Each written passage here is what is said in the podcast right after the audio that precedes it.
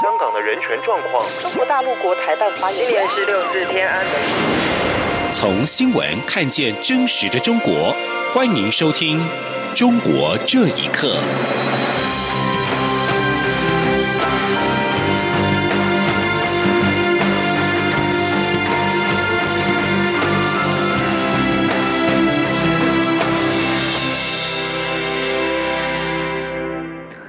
各位好，欢迎收听《中国这一刻》。官方香港电台因为旗下记者向世界卫生组织 WHO 高级顾问提问台湾参与的问题，遭到港府批评违反一个中国原则。大陆委员会今天表示，香港基本法赋予港人新闻、言论等自由，希望港府依法落实保障。港台英文节目《脉搏》记者唐若韵日前在视讯的访谈当中，提问 WHO 秘书长高级顾问艾沃德，WHO 是否可能重新考虑台湾的会籍问题？艾沃德拒止一度装作没有听见，视讯还疑似遭到切断。香港商务及经济发展局发言人二号发布官方回应，指局长邱腾华认为该集节目当中的表述有违一个中国原则，以及作为公共广播机构所明定的目的和使命。我陆委会指出，台湾参与世界卫生组织是天经地义的事。中共错误引述联合国大会及世卫决议，并与其片面设定的一中原则连结，企图排除台湾参与。这些政治操作明显违反世卫宪章与国际关系其原则，更损害台湾及世界各地人民的健康权益。而香港的一批新闻工作者今天则是发起了网上的签名运动，要求商务及经济发展局局长邱腾华立即停止政治干预港台。他们发表公开信，要求邱腾华停止政治干预港台的日常编采工作，并立即撤回批评港台英文节目《脉搏》和指控港台违反使命等失实的言论。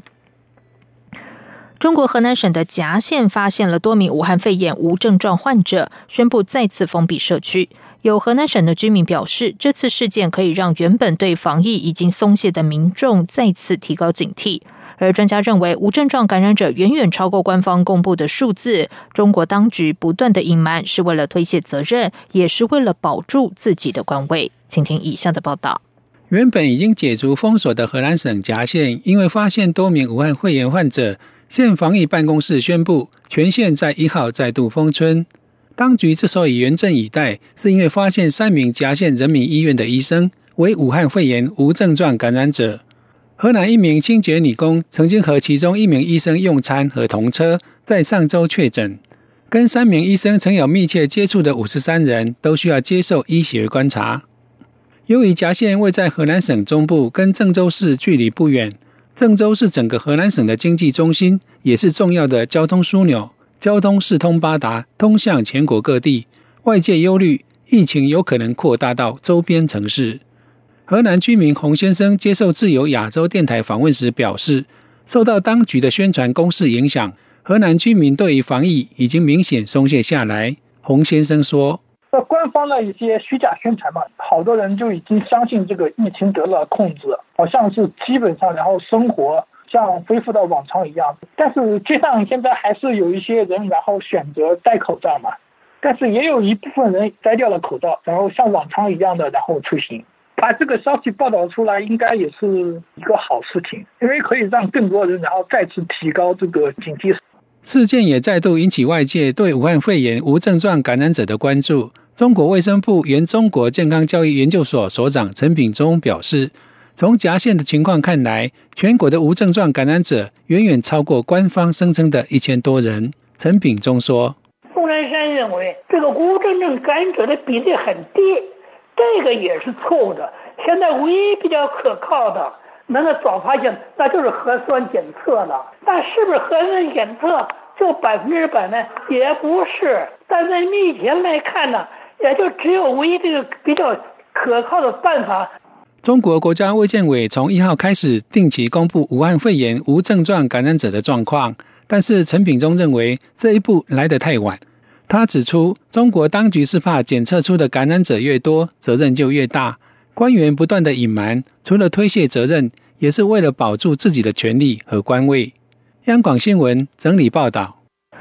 根据雪梨的《每日电讯报》和墨尔本前锋《太阳报》的报道，二号下午于一场有关武汉肺炎疫情的记者会中，澳洲总理莫里森提出，中国的生鲜或野味市场对外散播病毒的事件并非第一次发生，包括武汉肺炎的疫情也是，已经对全球人类带来了重大风险。他并呼吁世界卫生组织 （WHO） 和联合国应该对此采取行动。另外，莫里森出席知名时事评论员琼斯的广播节目时，琼斯向莫里森问及国际社会应该如何应应中国生鲜市场和野味市场可能传播病毒的问题。莫里森在节目中回应：病毒从中国开始出现，然后传到全世界，而我们都知道这些生鲜或野味市场可能还会发生什么事，这是一个真正的问题。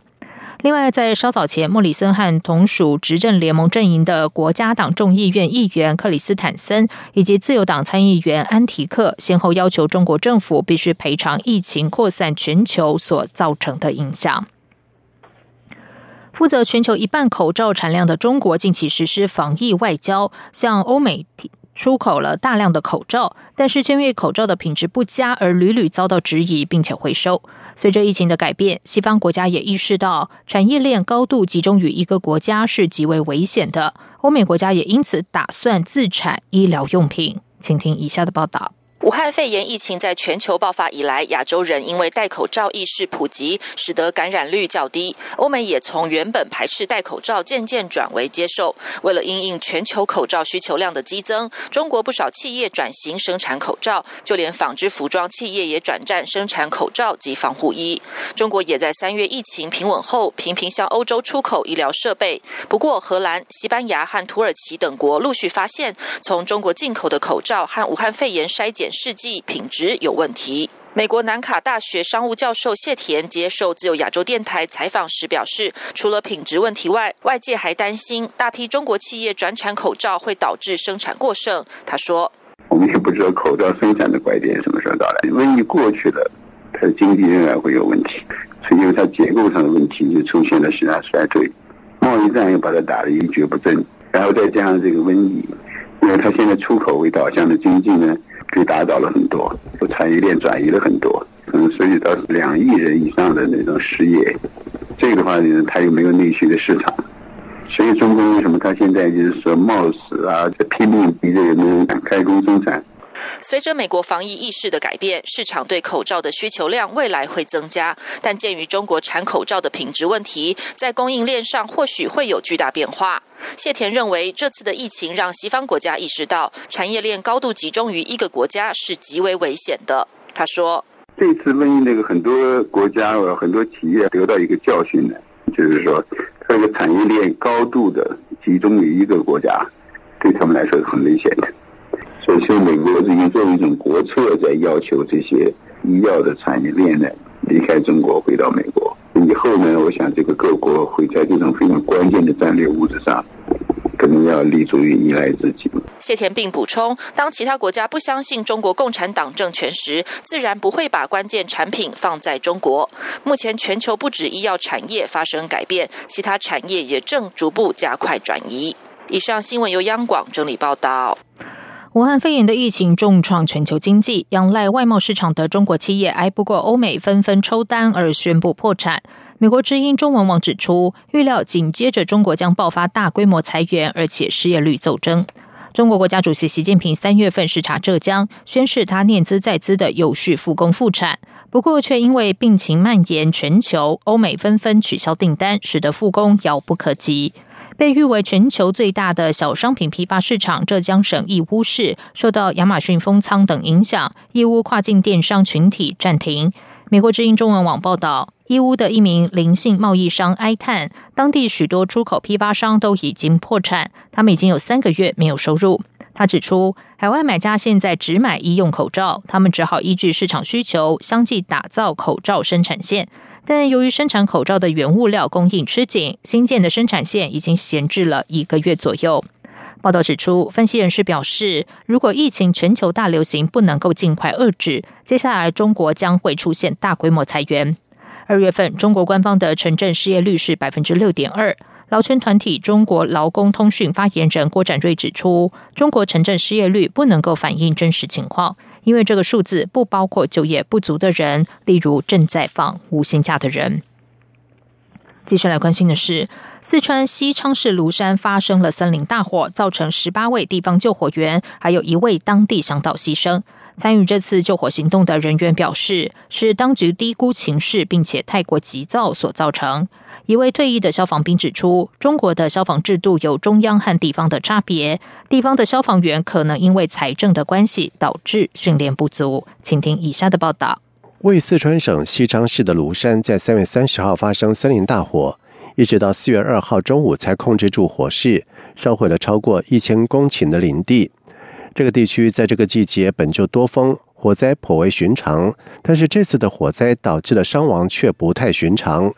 根据西昌市政府公布的名单，这次火灾当中牺牲的十八位的救火人员都是宁南县赶来支援的。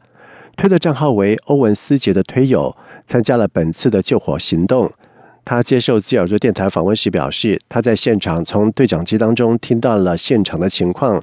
这些队员们在坑地躲避大火，但是火势太过于猛烈，二十一个人当中只有躲在最里面的人活了下来。欧文斯杰认为，造成这种惨状的原因，有部分原因是当地的指挥中心过于急躁，还没有弄清楚火势的方向就贸然让队员上山，而且低估了火灾的等级，没能够及时派出直升机等设施。在去年同一天，四川凉州的。木里县发生火灾，当时有二十七名的消防员和四名的地方救火人员牺牲。欧文斯杰表示，可能也是因为去年的事件，政府要求迅速控制山火，所以才酿成这次的惨剧。而一位退役的中国消防兵匿名受访表示，中国目前的消防制度有体制内外的差别。这批宁南的队员属于体制外的临时人员，专业素质可能不够。二零一八年十月，中国的消防单位由公安消防部队转交中国应急管理部。这种消防体制有中央跟地方的差别。这位退役的消防兵表示，由应急管理部直接管辖的消防队伍有技能培训，可以累积经验；但由各地方政府负责的地方队，主要从事预防的工作，也只能够面对小型的火灾。而且也会因为地方财政状况不好，让消防人员的专业训练不足。而与此同时，四川凉州下辖的中共宁南县县委宣传部却传出了一份紧急封口通知。该通知表示，未经县委宣传部的允许，各单位都不得擅自接受媒体记者的采访，也不得擅自发布关于这次事件的信息。央广新闻整理报道。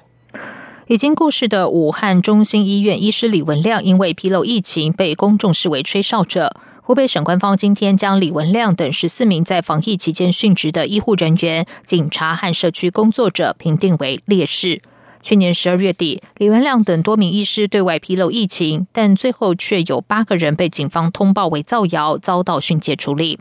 中国官媒央视 App 报道。近日，湖北省人民政府根据相关条例和通知精神，评定王斌、冯孝林、江学庆、刘志明、李文亮、廖建军等十四名在武汉肺炎防疫中牺牲的一线人员为首批烈士。中国国务院今天并宣布，为悼念武汉肺炎疫情中牺牲的烈士和同胞，四号举行全国性哀悼活动，全国和驻外使馆降半旗，停止公共娱乐活动。四号上午十点起，全国人民默哀三分钟，汽车、火车、舰船鸣笛，防空警报鸣响。中国上一次举行全国哀悼活动是在二零一零年的八月七号，甘肃省区舟曲土石流事件之后，事件共造成一千五百五十七人罹难，两百八十四人失踪。而上一次全中国政府部门降半旗是在二零一九年七月二十九号，悼念中国国务院前总理李鹏过世。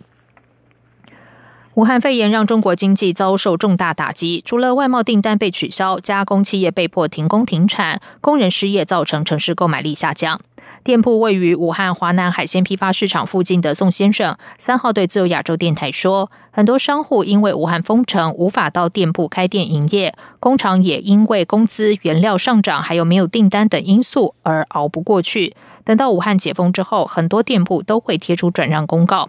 四川大学退休经济学教授张工表示，包括航空业、地产业、海运业都遭受重创，而金融业也无法独善其身，股牌效应才刚开始显现。以上中国这一刻，谢谢收听，这里是中央广播电台台湾之音。